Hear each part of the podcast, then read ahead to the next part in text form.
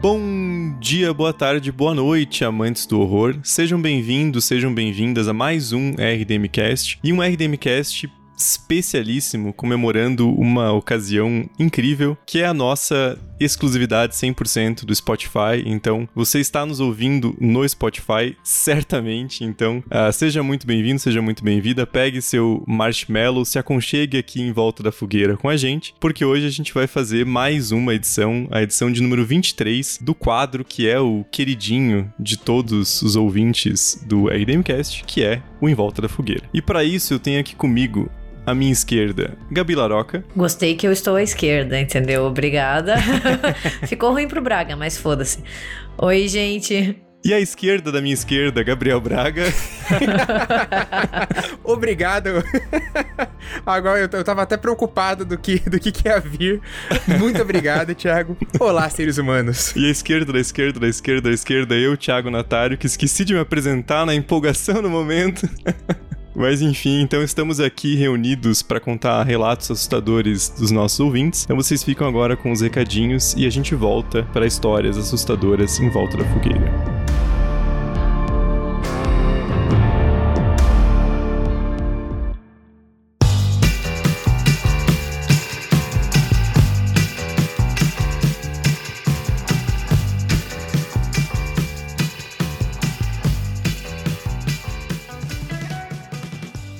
Bom, gente, hoje eu tenho dois recadinhos bem simples, bem rapidinhos para dar para vocês. O primeiro é que nessa segunda-feira a gente fez nossa live mensal sobre o cinema do Jordan Peele. Eu avisei nos recados da semana passada que a gente ia ter essa, esse encontro e a gente conversou um pouco sobre a carreira do, do Peele, né? A extensa carreira de dois filmes. É, mas a gente falou um pouco sobre esse background da comédia, falamos um pouco sobre Corra, sobre Nós, né? Essa percepção dos dois filmes depois de, de algum tempo do, do lançamento. E a gente falou também sobre as expectativas para Nope, que é o próximo filme do Jordan Peele previsto para estrear agora em 2022. E no finzinho da live, e lembrando sempre que vocês podem assistir todas essas lives depois lá no nosso canal do YouTube, elas já ficam salvas lá automático. No finzinho a gente falou um pouquinho sobre a migração para o Spotify, né? Tiramos algumas dúvidas sobre como que vocês podem ouvir, né? Algumas perguntas frequentes, né? Então a gente uh, conversou um pouquinho, bateu um papo, respondeu dúvidas na hora ali de, de quem estava acompanhando a live sobre todas essas questões. Então convido vocês, quem acabou não, não conseguindo pegar ao vivo, dá para assistir a live lá no, no canal. É, e eu lembro vocês também que essas lives mensais elas são uma recompensa do nosso Apoia-se, né? E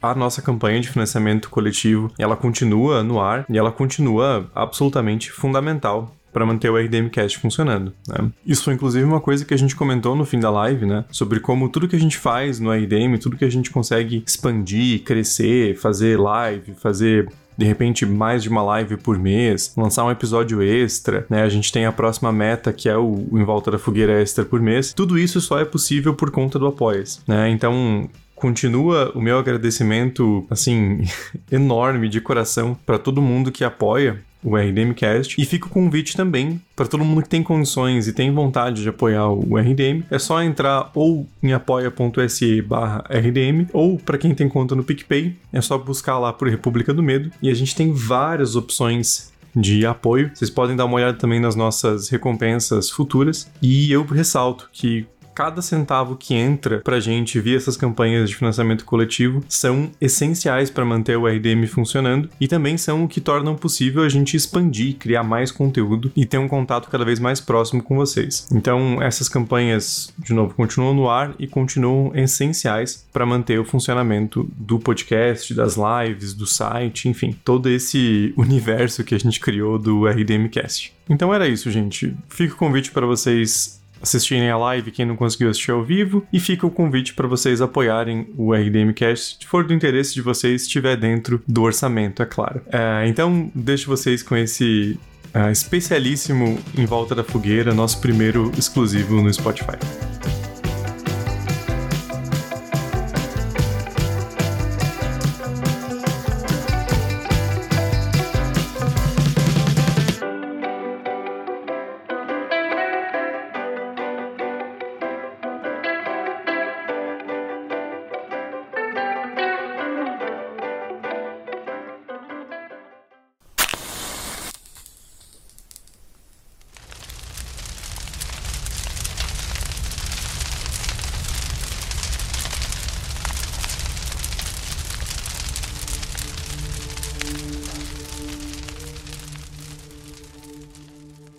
Então vamos para o primeiro e-mail da noite ou dia ou tarde, seja lá o que for quando você tá ouvindo. Olá, galera do RDM.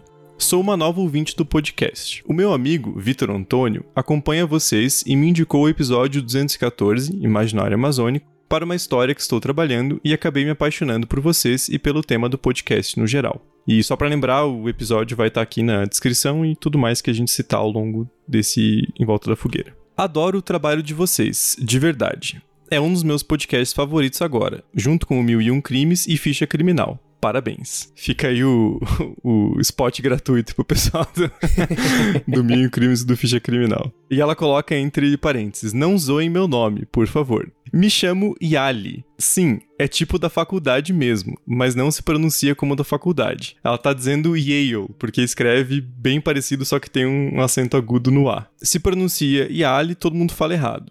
Se vocês falaram certo de primeira, sintam-se abraçados. Escrevo desde pequena. Não vou me nomear escritora porque este relato vai sair todo errado pela emoção. Lembrar desses acontecimentos sempre me deixam esquisita depois. Por um lado, eu já acostumei a passar por eles, mas não me acostumei a contar. Estranho, não é mesmo? Eu pensei muito em qual dos relatos que já vivi deveria mandar. Tenho vários. Acabei chegando a nenhuma conclusão. Capaz que eu envie mais e-mails se vocês gostarem desses relatos sempre gostamos de relatos, podem encaminhar para contato@republicadomedo.com.br. Sou sensitiva desde pequena. A minha avó é índia, nascida no Acre. Não lembro a cidade. E minha família sempre fala que, por causa disso, alguns netos e filhos são sensitivos, ou pelo menos têm algum grau de sensitividade e ou mediunidade. E que eu, de todos os netos da minha família, fui a única que peguei a sensitividade dela. Dos filhos, minhas duas tias têm essa sensitividade, mas elas sempre fazem questão de falar que elas desenvolveram isso ao longo da vida. Eu não, eu nasci com isso. Por mais que esteja enraizado na minha família, ninguém gosta de falar sobre isso. Só nós três que somos, assim, diferentes, entre aspas, falamos sobre. E o meu pai, que é um homem maravilhoso. E nós três aqui do RDM que gostamos de escutar essas histórias. Exato, exato. E que recebemos o, o relato. Até o meu nascimento é uma história na minha família. Minha mãe engravidou do meu pai quando eles namoravam e ninguém aceitou muito bem. Meu pai contou um dia para mim que no almoço minha avó olhou para a barriga da minha mãe e disse: "Essa menina é apressada e especial vai nascer antes da hora. E daí a Yali colocou entre parênteses. Detalhe: ninguém nem sabia que era uma menina. E ela continua. Ninguém nem ligou. Eles disseram que era coisa de velho. Só meu pai e minhas tias deram atenção. E assim foi. Eu nasci de seis meses e meio 1,50 kg sem chorar e coração muito fraco. Caramba. Nossa. Porra. Cara, é uma guerreira desde o início, né? Porque é muito complicado. E que bom que tudo deu certo para ela e para a família dela. Sim, sim. Mas vó sabe né? Porque eu sou o filho mais velho e minha mãe queria uma, uma menina, uma filha. Tadinha, ela ficou presenteada com dois marmanjos fedidos. Sinto muito, dona Tiago. Dois ogro. Mãe do Tiago, sinto muito, viu? A vida sacaneou ela. e ela chegou pra minha avó quando ela tava grávida. Nossa, mãe, agora, pô, vai vir a menina. E minha avó, é, é menino. Não, mas como você sabe? É menino. E dito e feito, nasceu meu irmão. Então, assim, vós sabem. E aí a Yali continua o relato. Nunca foi atrás disso, me aprofundar na minha mediunidade, ou sei lá como chamam. E não sigo nenhuma religião. Já me indicaram ir no espiritismo, mas sinceramente não tenho coragem ou curiosidade tenho medo de ficar pior do que já é. Vou contar o primeiro relato da minha vida que me lembro com certeza. Quando eu tinha uns 5, 6 anos, sou de 97, Lá é nós, melhor ano. Nem sei o que aconteceu em 97, só tô sendo clubista mesmo. eu vi um homem na casa da minha avó de chapéu. Ela morava num apartamento pequeno e no corredor tinha o quarto do meu tio, o banheiro e o quarto dela. Esse homem de chapéu sempre ficava na porta do quarto do meu tio e eu nunca me sentia confortável naquele quarto. Um dia percebi que ele começou a se mover da porta para um pouco do corredor, do corredor para a porta do banheiro. Um dia, indo dormir, lá pelas nove da noite, notei que ele estava perto demais do quarto da minha avó e resolvi contar para ela o que eu via. Ela foi a primeira pessoa que eu conversei sobre isso. Ela levantou da cama, fechou a porta e me mandou fechar os olhos. Lembro bem que ela soprou com muita força no meu olho e desde então quando estou acordada, não vejo nenhum espírito, fantasmas e afins. Só sinto presenças e, no máximo do máximo, uns vultos. Caraca, a vovó super poderosa ali, livrando a neta de ver o Homem de Chapéu. Exato, vó sabem, cara. Cara, vô e vó sempre sabe, dependendo do que for o assunto, sabe? É meu avô é espírita, né? E sempre foi uma pessoa muito fechada em relação a isso, assim, é algo muito dele, né? Porque a minha avó criou todo o resto da família no catolicismo. Ele fez um decreto, assim. Então, meu pai, meus tios, meus primos, todo mundo fez primeira comunhão, foi batizado, seguiu esses caminhos, mas meu avô é espírita, de ir, inclusive, frequentar centros espíritas. E eu nunca vou esquecer um dia de quando a gente era pequeno, assim, a gente ficava na casa da minha avó e a gente resolveu fazer essas brincadeiras de invocar espírito. Bem coisa de criança fedelha que não tem muito o que fazer. Brincadeira do copo. E brincadeira do copo, essas coisas. E daí eu lembro que um dia meu avô, que é uma pessoa extremamente quieta, sabe? É, eu tenho poucas lembranças do meu avô gritando ou brigando. Então, assim, quando ele brigava, cara, o cu fechava, porque você sabia que a coisa era muito séria, entendeu? E ele olhou pra gente e falou pra gente nunca mais brincar com isso. Porque a gente não sabia o que a gente tava fazendo. Cara, eu acho que eu tinha uns sete anos na época, foi o que bastou para eu nunca mais mexer com esse tipo de coisa, porque eu confio na palavra, entendeu? Eu confio, hum. amém, beleza, nunca mais, entendeu? Porque ele falou: vocês estão brincando com coisas que vocês não conhecem. Não tem nada a ver com o espiritismo em si, não tem nada a ver com a religião. Uhum. Mas era porque a gente estava brincando com algo que a gente não tinha controle nem conhecimento. Então foi esse tipo de alerta, né? Nesse sentido. Que bastou para mim, porque eu nunca mais fiz isso. E virei uma adulta extremamente cagona, então aqui estou. Ou seja, galera, moral da história: escutem seus avós e seus avós. Eles sabem do que eles estão falando. É exato. Não, e, e, você pode ser a pessoa mais ateia do mundo, mas tua avó fala que tá rezando por você, se agradece porque reza de volta em força, né? Ela tá mandando uma intenção ali, então sinta-se grato. Continuando o relato, então. Outro que me vem à memória agora aconteceu quando eu tinha 7 anos. Era inverno e eu adoeci fortemente. Peguei um tipo de gripe, não me lembro bem, e nem meus pais. Meus sintomas eram dor de ouvido, febre muito alta e dor no corpo e dor de cabeça. A minha família sempre foi de classe média baixa, e naquela época era minha avó que pagava o meu convênio e o da minha irmã. Mas por algum motivo eles não me levaram no hospital naquele dia. Devia ter vencido, enfim. É, e daí só, eu vou adiantar um pouco, porque a Yali abre um, um parênteses para explicar que os pais dela não estavam em casa, então não tinha ninguém com um carro e com carteira de motorista que pudesse levar ela pro hospital. Dela continua.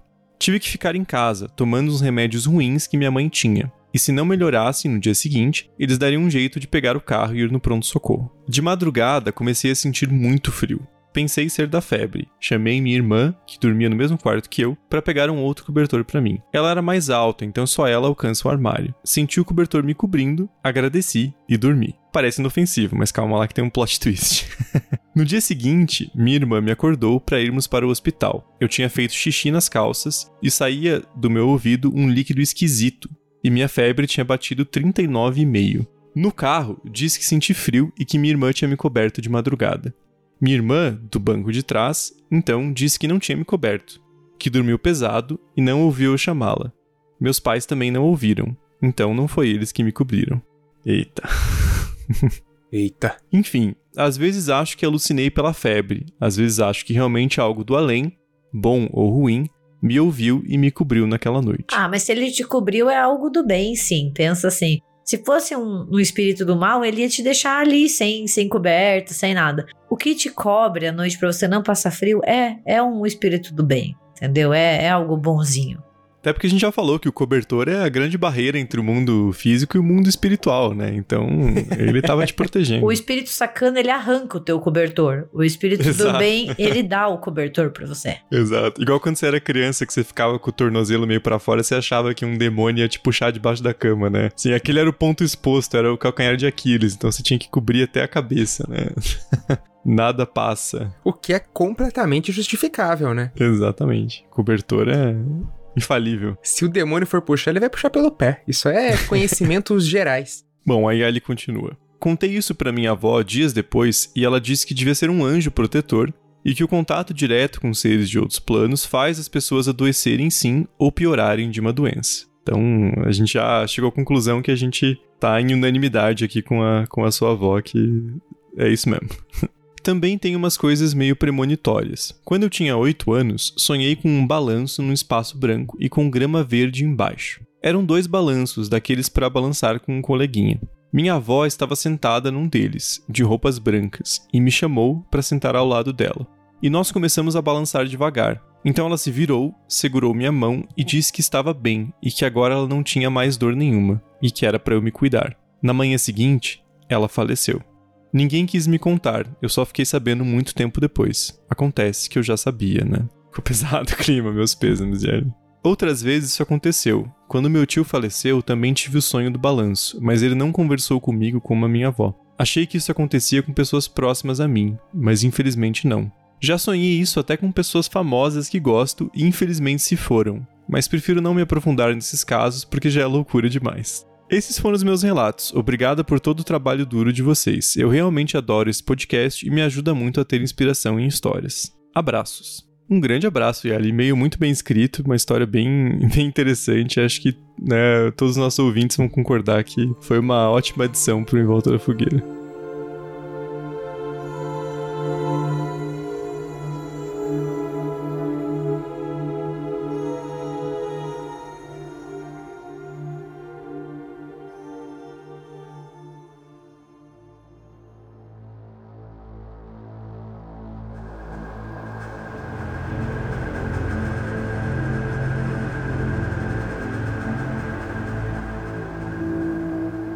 Então vamos agora para o nosso segundo relato, o qual eu gostaria de iniciar parabenizando a pessoa que enviou um doc bonitinho, alinhado, com espaçamento, Times New Roman 12, a pessoa que se esforçou e merece esse reconhecimento por estar com o relato todo formatado, né? A BNT aprova.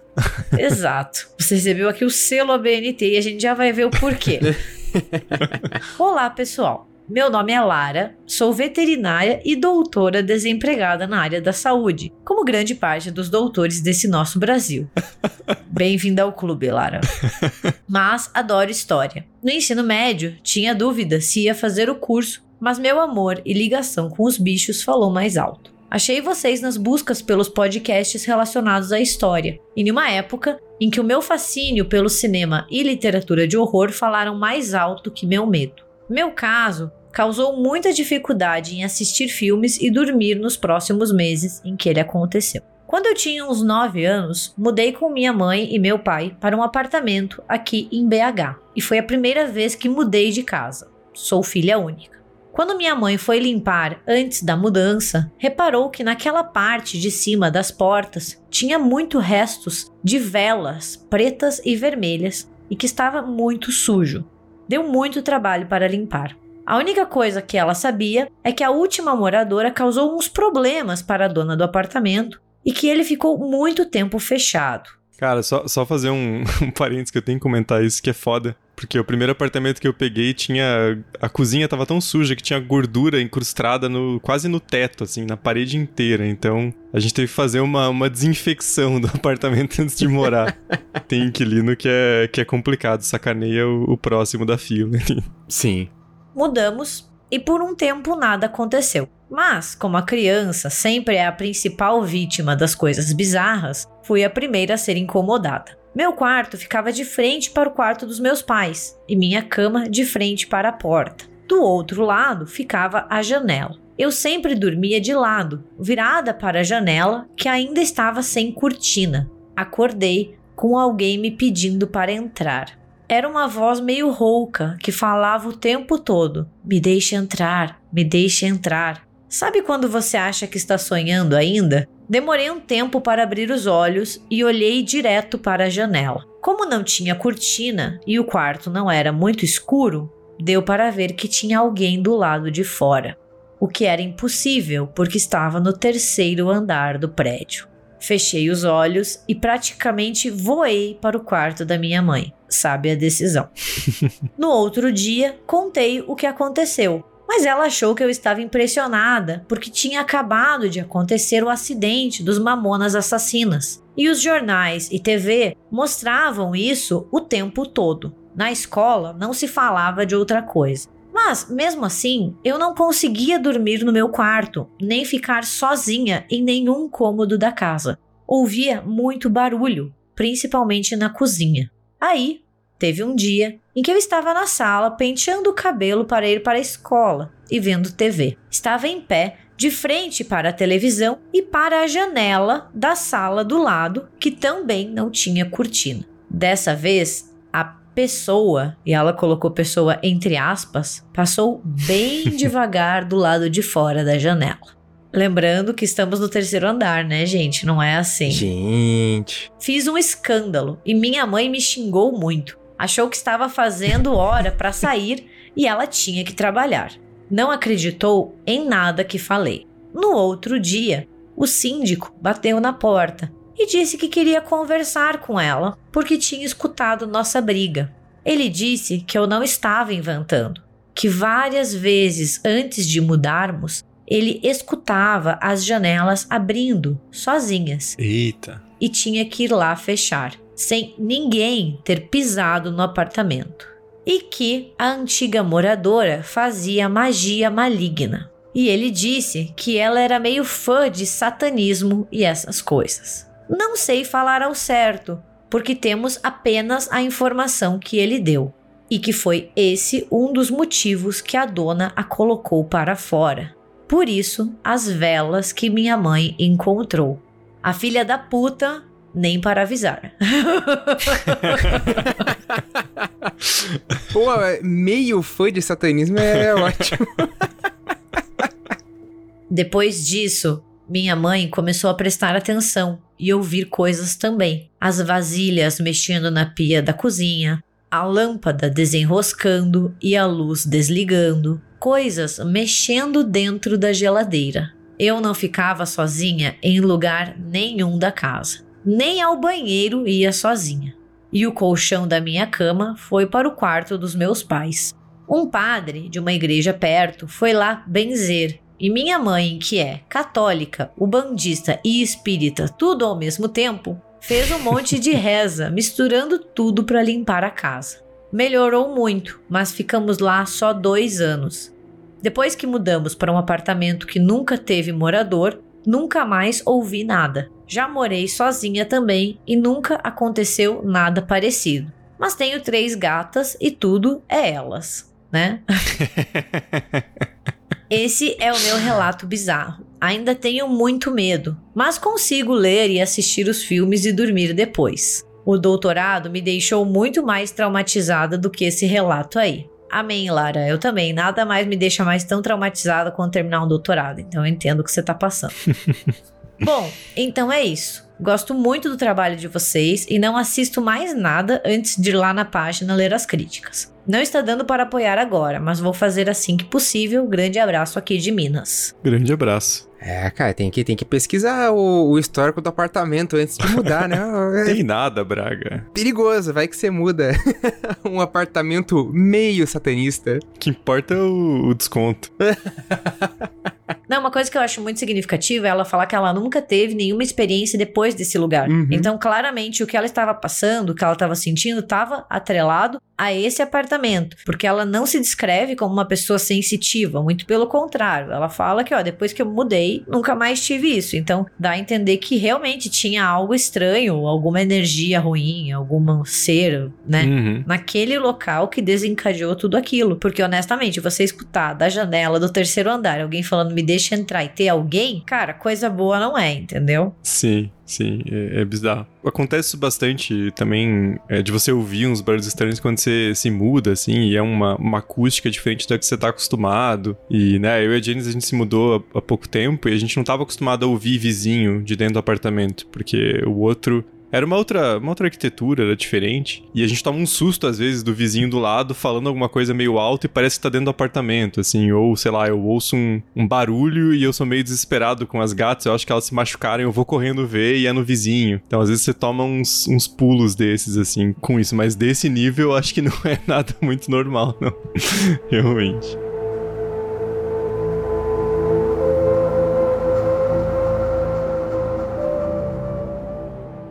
Beleza, minha vez agora.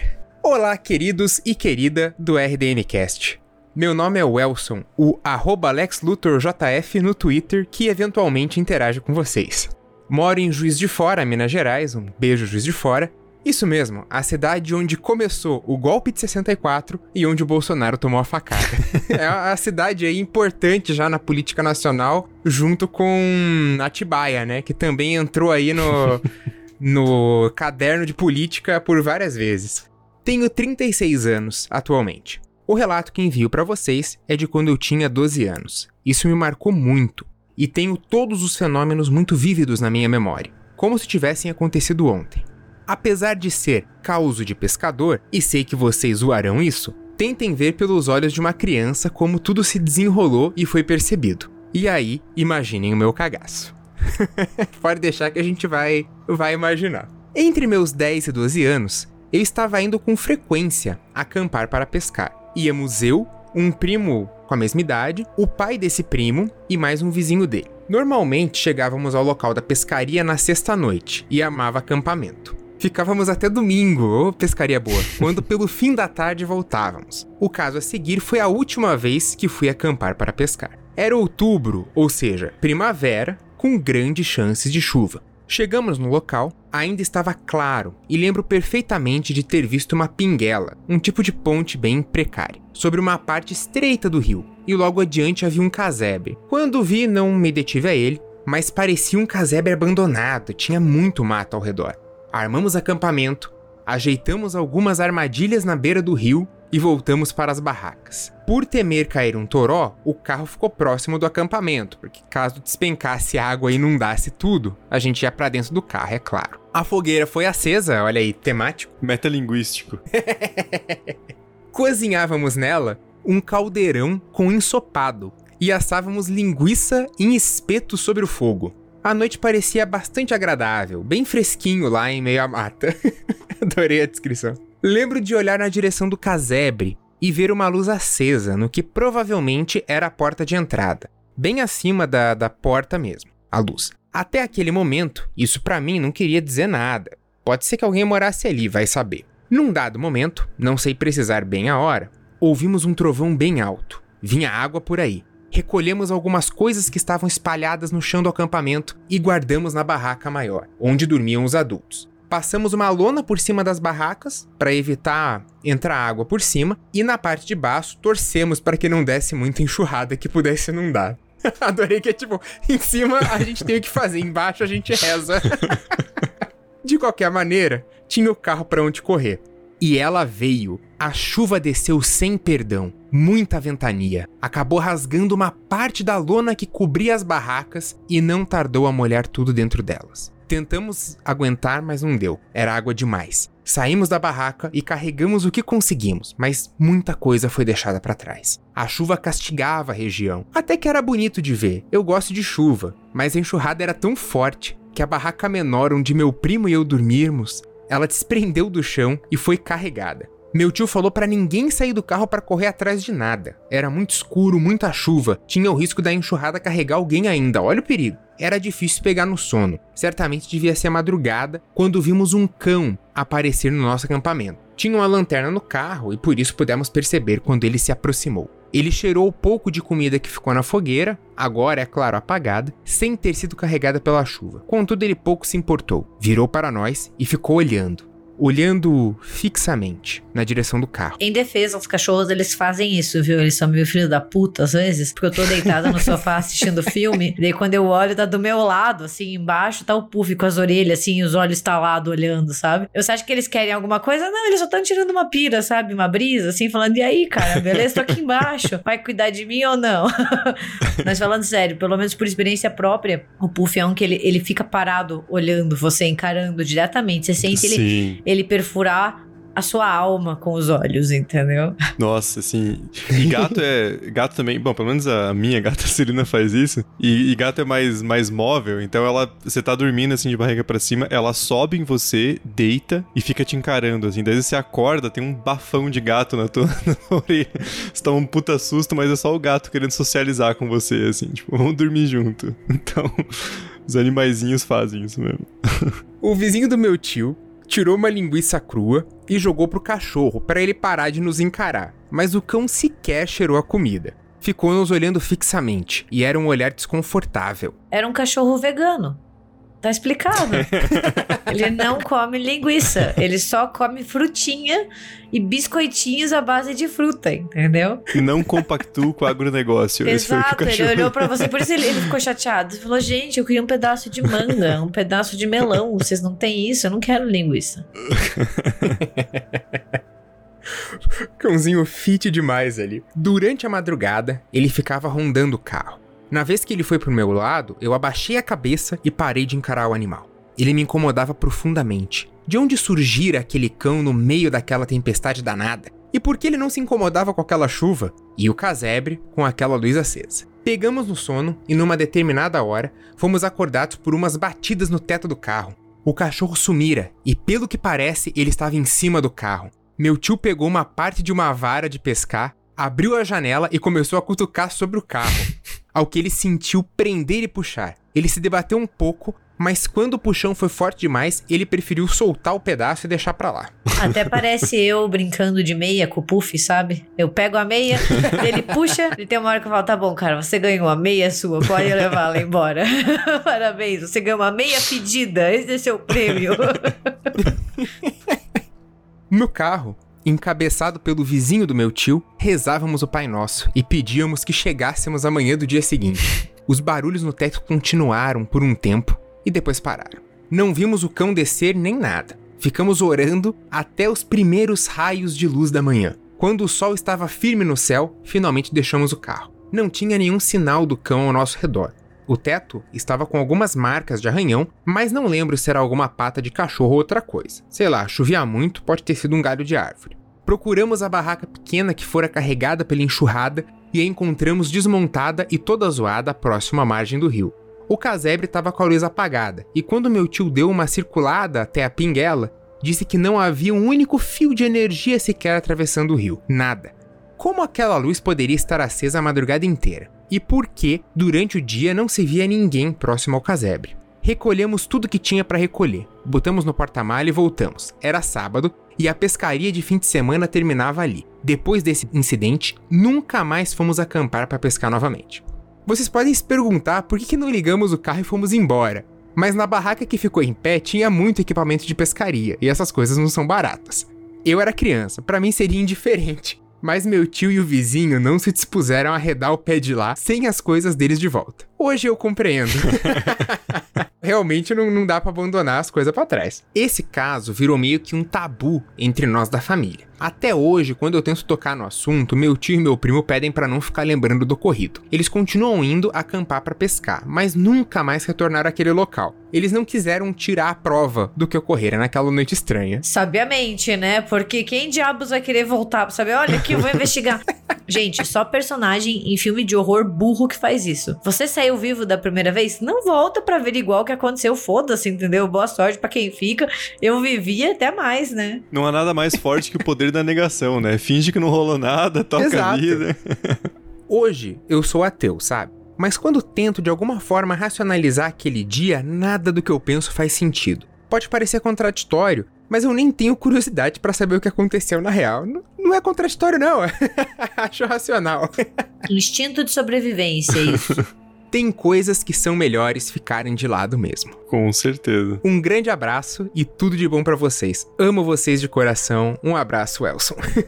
um abraço. Eu me identifico com a história do Elson, porque quando eu era bem criança também tinha. Era bem parecido assim. Um tio meu levava meu primo para pescar. E dele começou a me incluir no rolê quando eu tinha uns 5, 6 anos. tipo, ah, bora pescar. E era tipo, não era um acampamento, né? Era um, uma chácara que tinha fora da cidade. E a gente ia lá para passar o dia. Só que eu sempre fui uma criança muito mais de, jogar Mega Drive do que de brincar com os, com os coleguinhas na, na rua. Pé de prédio, pode. que em Curitiba a gente chama de pé de prédio, apesar de eu morar em casa. Enfim. Aí eu fui lá na, pescar e tal, e fiquei meio assim, putz, né? Tem que colocar na minhoca no anzol, tal, tá, não sei o quê. Mas beleza, meu tio queria muito que eu gostasse da, da, da, da brincadeira. Aí ele me deu a, né, eu falei, me deu a vara, o Braga já ia... já... Aí ele preparou lá pra mim a, o anzol e tal, e me deu, e eu fiquei lá né, segurando, esperando o peixe. E eu senti puxar, né? Aí, pô, legal, uma empolgação, né? Porque pescaria geralmente é 5 horas de, de, espera e daí um minuto de, de, empolgação de puxar o peixe. E daí eu puxei, puxei. Só que aí quando o peixe veio, e ele ficou meio se debatendo assim, ele caiu no chão. E é uma visão meio, meio horrível, né? É, mas eu saí correndo. E aí, quando, e aí quando meu tio olhou para trás, eu tava assim, a uns 100 metros do, do local onde eles estavam. Porque eu fiquei com muito cagaço do peixe se debatendo no, no anzol e eu fui fugir do peixe. e eu nunca mais fui pescar com eles porque eu fiquei com cagaço. Eu sempre fui a criança que gostava de ficar mais dentro de casa do que fora, entendeu? Eu acho que era parecida com você. Exatamente. Porque, assim, primeiro que eu sou muito alérgica à picada de mosquito assim, alérgica mesmo, gente. E eu sou um chamariz de pernilongo e qualquer outra coisa, entendeu? Se tiver 50 pessoas dentro de uma sala, eu vou ser a escolhida, assim. Eu fico, eu, eu fico muito, muito vermelha. Eu, eu tenho, assim, uma alergia muito forte mesmo, assim. Às vezes demora meses para conseguir passar, assim. Não é zoeira, não é só aquela coçadinha, assim. Hum. E eu odiava ir pra esses lugares, entendeu? Porque todo mundo ficava se divertindo e eu polaca batateira ficava vermelha por causa do sol, entendeu? Com todo respeito, eu voltava parecendo um, sei lá, eu levei um torrão cheio de picada de mosquito, era tenebroso, entendeu? Nossa, nunca, nunca, acho que eu fui pescar uma vez, nunca mais, entendeu? Porque, sabe, criança, eu ficava chata, porque daí, obviamente eu não tava me divertindo, daí eu queria voltar, então, assim, zero, Gabi e pescaria nunca rolaram. Na verdade, Gabi e qualquer atividade que envolva esse tipo de coisa não é minha praia. Nossa, meu tio tira sarro de mim até hoje. Ele fala, pô, vamos pescar, Thiago, vai fugir do peixe. Era criança cagona pra caralho.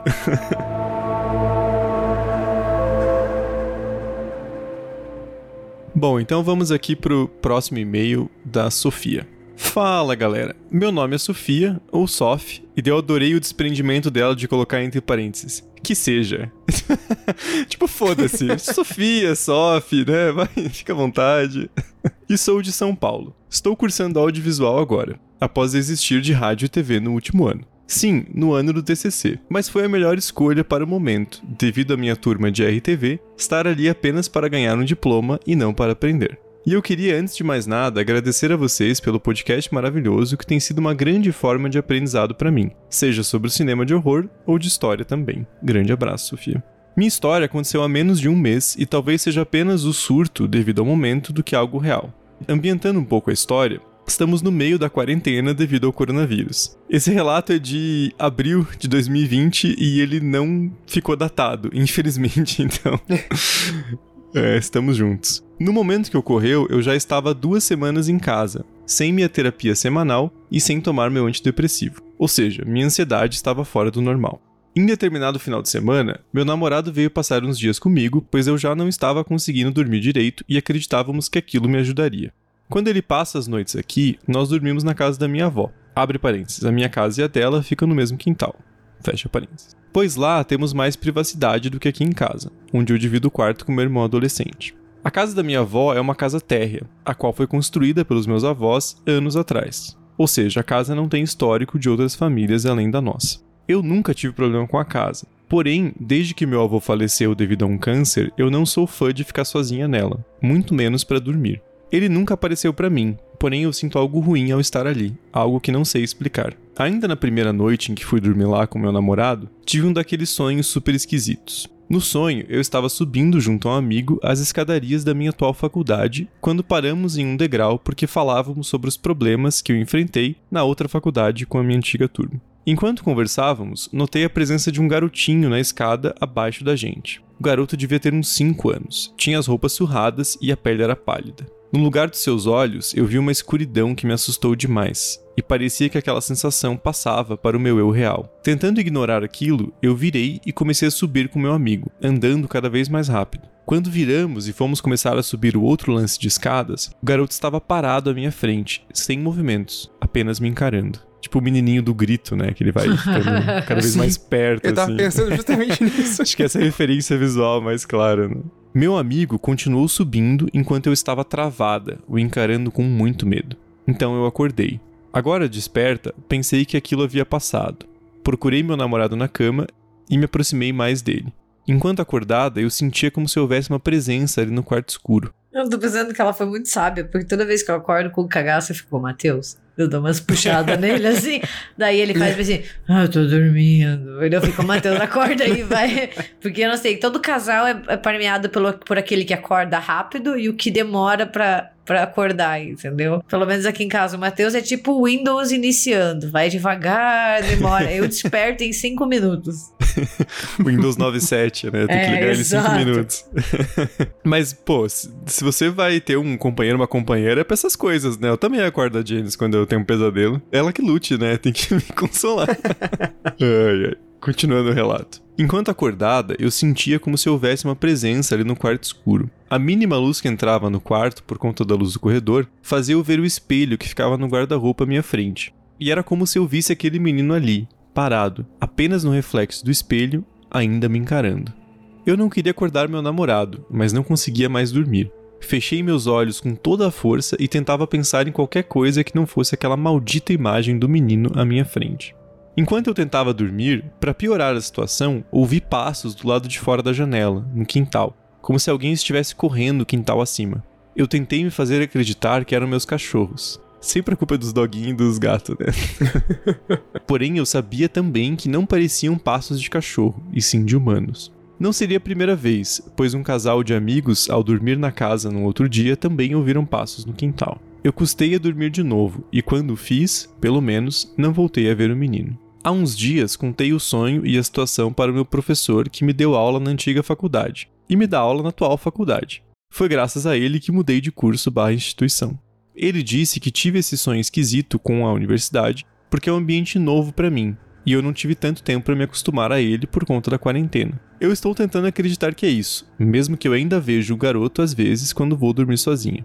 Mesmo quando estou com meu namorado, custo a conseguir dormir por medo de me encontrar com o maldito de novo. Essa foi minha história. Desculpa por ter sido tão longo e talvez não do agrado de vocês. Mais uma vez, obrigado pelo incrível podcast. Beijos, Sophie Souza. Não precisa pedir desculpa não, Sofia. Muito boa a história, nada de longa não. A gente gostou bastante. E a gente lembrou imediatamente do menino do grito, não tem nem como, né? Já referência imediata na, na cabeça e já é uma, uma imagem assustador o suficiente, né? É, gente, crianças macabras é super do nosso agrado. Pode, pode mandar relato disso aí que a gente se pela de medo.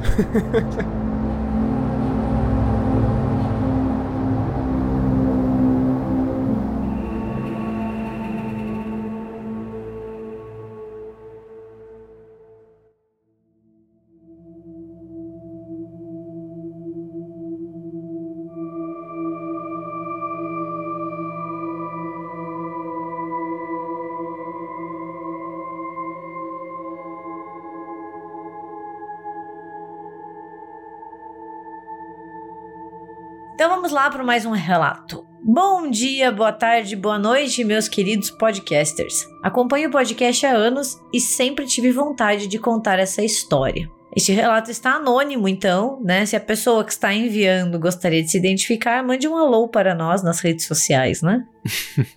Ela se passa na periferia de São Paulo. Minha avó mora em um bairro relativamente tranquilo da região há décadas, construindo certa amizade com os vizinhos. Assim, quando eu e meus primos éramos crianças, era muito normal brincarmos na casa de duas irmãs gêmeas que moravam ao lado. A casa em que elas moravam reunia várias moradias, naquelas que os locatários compartilhavam o quintal e a entrada. Nesse quintal havia uma casa que estava sempre vazia e usávamos ela para brincar, pois a mãe das meninas né, era responsável por mostrar as casas para potenciais locatários e logo tinha a chave. Havia certa rotina nos aluguéis dessa casa em específico. Os inquilinos vinham, ficavam alguns meses e iam embora sem mais esclarecimentos. Apesar de estranhar, nenhum futriqueiro da rua descobriu o porquê ou se havia relação entre as causas que levavam as pessoas a deixar aquele local. Eu sabia na época que o proprietário havia se mudado e raramente ia até a casa. Enquanto brincávamos lá, diversas vezes coisas estranhas aconteciam. Ouvíamos passos, tábuas estalarem, janelas abrirem sozinhas ou coisas se moverem. Uma vez, enquanto ouvíamos ruge, no rádio rosa da minha prima, né? Assim, agora a pessoa que está relatando, né, esta história denunciou a sua idade, né? Porque a sererê ha derre derrube to berrebe seibi unoba mahabi the boogie de pi, né? Esse momento, assim, quando você fala que você escutou Ruge, que você tinha aquele CD rosa com glitter, amiga ou amigo, você acabou de dizer a sua idade, né? Então, estava aqui a nossa pessoa ouvindo, né, Ruge, no Rádio Rosa. Então, era o CD rosa do Ruge no Rádio Rosa, da minha prima. O aparelho ligou e desligou sozinho, emitindo sons estranhos na sequência. Era justamente o CD que falavam que se tocasse ao contrário aí, você ouvia demônio. Esse, os da Xuxa, né? Mas esse aí também diziam que o, a sererê, ao contrário era umas paradas demoníacas lá. Faz, faz sentido o rádio ligar. Como boas crianças sem noção que éramos, nem esses eventos nem a aura bizarra da casa nos mantinham afastadas. Da mesma forma, sempre que dormíamos na casa da minha avó, podíamos ouvir passos apressados e sons de bolas de gude vindos da casa ao lado ao longo da noite. E assim, né? Som de bola de gude é algo muito específico vocês escutar. Nunca achei estranho, afinal haviam pessoas que moravam ali perto. Anos mais tarde, meus tios comentaram que também ouviam esses mesmos sons à noite, mas isso cerca de 30 anos atrás. Pensei que os ruídos que ouvia quando criança eram provenientes dos canos ou de ratos que corriam pela noite. Até que recentemente minha mãe reencontrou a antiga dona da casa de minha avó. Animadas, conversando sobre o passado, minha mãe perguntou sobre a proprietária da casa ao lado, e descobrimos algo que mudou toda a minha perspectiva em relação a tal residência e seus sons noturnos. E é aqui que a história fica triste. Décadas atrás, a dona da casa perdeu seu filho, ainda criança, em um acidente no brejo do bairro, onde era comum crianças nadarem e brincarem antigamente. Depois do fato, ela nunca se recuperou plenamente e se mudou para longe na tentativa de lidar com a dor e com o luto. Como boa acadêmica que sou, apesar de impactada, fui fazer uma pesquisa rápida para tentar checar a informação. E aqui ela fez um parênteses. Fake news? Aqui não. e, conversando com os moradores antigos, descobri que a informação procedia e era de conhecimento de todos que moraram no bairro na época. Desde então, não consigo parar de me questionar sobre a permanência da alma do garoto naquele local. Os sons eram realmente ratos e o encanamento ou era o garoto brincando sozinho? Aquelas experiências na casa eram obra do acaso, do vento ou dele, sem sucesso, tentando brincar conosco? A mudança constante de inquilinos pode estar ligada a tal presença? Eu não tenho essas respostas, mas gostaria de saber a opinião de vocês.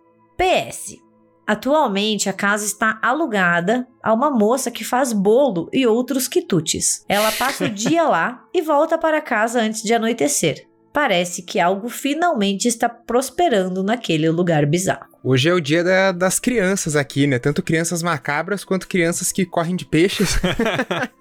Hoje é o dia das crianças total. Mas eu gostei que parecia o final de filme da Pixar, assim, sabe? Você chora o filme inteiro, é uma desgraça, e aí no final, ah, mas teve a solução perfeita para a situação, né? Assim, chegou a pessoa que só fica lá de dia, e aí o menininho tem companhia, e à noite ela, ela vai embora. Então achei que, que a história teve um, um desfecho mais, mais agradável, assim. Mas é, é bizarro. Terminou bem. Porque, pelos relatos que ela ela conta também, é, mesmo se existe ou não, daí vai da interpretação de cada um, uma presença naquela casa, é uma presença muito pacífica, porque nunca fez uhum. nada, né? Era só aquela coisa de abrir janela, ah, de fazer um barulho, nada que indique assim uma malevolência ou um espírito agressivo, não é isso assim, né? Então condiz muito com a história do local, né? Essa ideia de que poderia ser uma presença que só tava ali querendo chamar atenção, só queria ter companhia, né?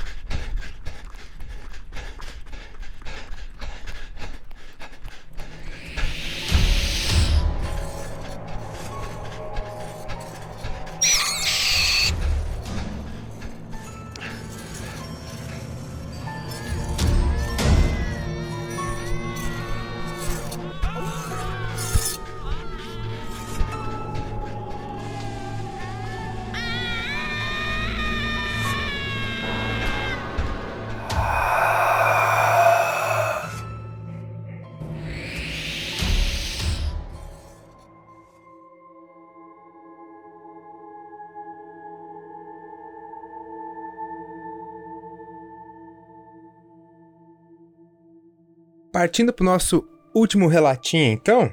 Olá, meus queridos. Meu nome é Neuci e atualmente resido em Colombo, Paraná, aqui, aqui pertinho da gente, né? Região metropolitana de Curitiba, né? É, um lugar onde tem muita história bizarra. Acompanho vocês há pouco tempo e o podcast tem me ajudado muito a passar por esses tempos sombrios de quarentena. Bom, toda a minha família, mãe, pais, avós, irmãos, tem alguma história sobrenatural para contar. RSRS. Mas hoje vou relatar para vocês alguns causos que aconteceram com meu avô. Ele era um homem muito bravo, andava armado e tudo, bem típico de sujeito rústico do interior em 1900 e bolinha. Os causos que eu vou contar aconteceram em momentos diferentes da vida dele e me foram contados por minha mãe. Ela mandou sobrenome, Braga? Uh, não. Mas é que a família da minha mãe é de Colombo e Colombo todo mundo se conhece, então de repente é uma prima distante aí, porque eu tenho umas 49 se mil duvidar. primas, então de repente é parte da família estendida aí. a mula sem cabeça. Este primeiro caso ele fazia questão de contar com todo gosto. Aconteceu quando ele era criança. Estavam voltando da igreja ele, a mãe, as vizinhas e os filhos das vizinhas. De noite e no escuro, já que naquele tempo, no interior, não havia poste de luz e eles usavam, no máximo, lamparinas. As crianças foram brincando na frente enquanto as mães ficaram para trás, conversando. De repente, passa por eles um cavalinho, como um pônei, mais baixo que as crianças, que já deviam ter no máximo ali uns 10 anos, e sem cabeça. Ele não soltava fogo nem nada. Apenas não tinha cabeça. A apenas. Um pequeno detalhe, assim. Olha, mamãe, que cavalinho bonito. Ele só não tem cabeça, só. E passou por eles, despreocupado e galopante. Passado o choque inicial, as crianças não pensaram duas vezes e partiram correndo atrás do bicho. Mas ao alcançá-lo, o bicho simplesmente desapareceu no ar como fumaça. Vira um, um, um, filhote de mula sem cabeça. 99 problemas e ter uma cabeça não é uma delas, entendeu? um próximo relato se chama O Lençol Branco. Esse caos o meu avô nunca contou a ninguém, exceto a minha avó, e foi ela quem contou a minha mãe, e agora a gente tá contando pro Brasil inteiro. Exato. Ele falou assim: vou te contar em segredo, não conta pra ninguém. Não, pode deixar. o vô assim, não, vou levar pro meu túmulo essa história. E aí virou um telefone sem fio do caralho. Eu vou só mandar pro RDN aqui é. a história. que fique na família, né? Ele já era casado com a minha avó e estava na cidade bebendo com alguns amigos, altas horas da noite quando de repente passa por cima deles um pano branco, como um lençol, flutuando. Meu avô, que já estava alto e por isso mesmo, se achando muito corajoso, saiu correndo atrás do lençol, dando tiros e tudo.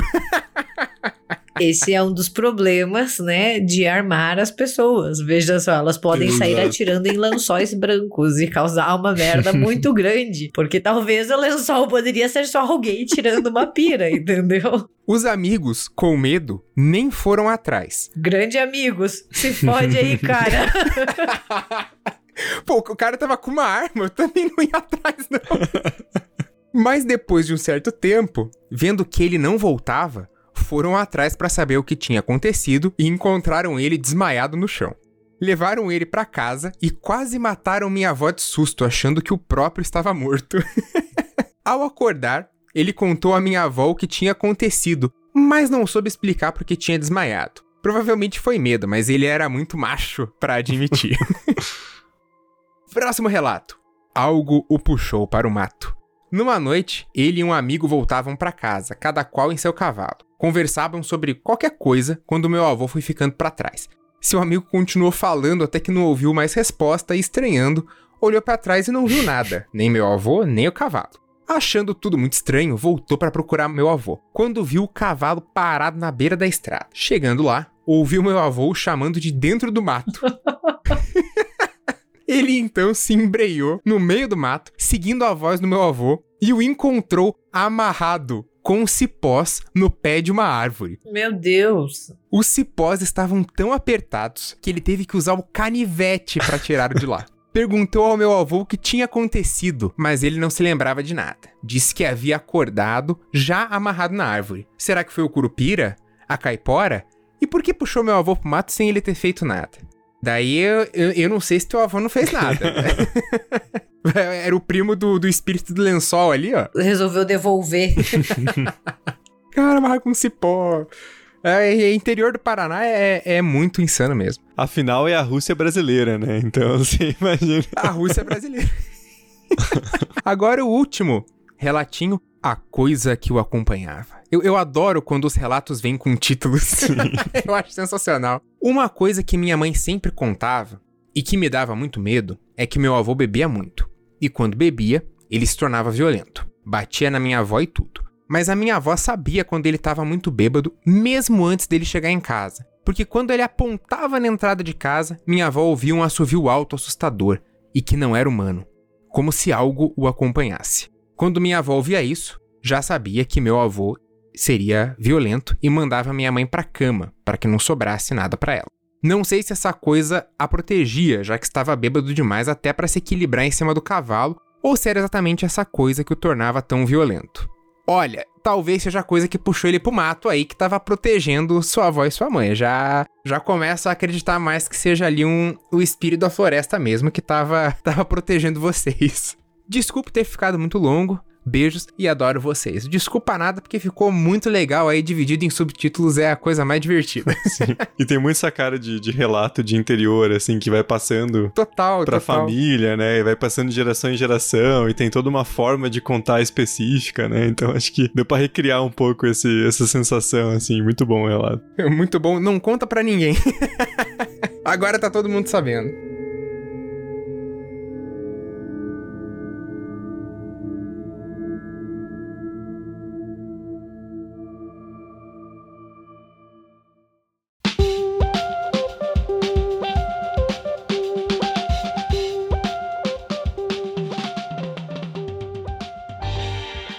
Gente, então chegamos ao final de mais um Em Volta da Fogueira, abrindo esse. Esperamos que o primeiro de muitos nessa nova casa do, do RDMcast. E a gente sempre lembra que vocês podem mandar seus relatos para contato republicadomedo.com.br. A gente está sempre aberto para novas histórias, a gente vai salvando numa, numa pastinha específica e um dia a gente chega nela. E também que o Em Volta da Fogueira Extra por mês faz parte da nossa, nossa próxima meta do Apoia-se. Então, a gente tem lá uma, uma promessa uh, para os nossos apoiadores e apoiadoras que chegando a uma meta que a gente estabeleceu, o Em Volta da Fogueira vai se tornar um quadro a mais no RDMcast. Então, vocês vão ter todos os episódios tradicionais de sempre e um Em Volta da Fogueira garantido por mês. Então, visite lá o apoia.se barra RDM ou buscando a República do Medo no PicPay e nos ajude a atingir essa, essa meta, esse objetivo. E vocês podem nos contar o que vocês acharam desses relatos e quais são as suas teorias para o que a gente acabou de conversar sobre nas nossas redes sociais. Vocês nos encontram no Instagram como República do Medo e no Twitter como RDMcast. Lembrando também que sempre dá para acessar o nosso site republicadomedo.com.br para ler artigos, críticas e também ver o que a gente citou nesse programa.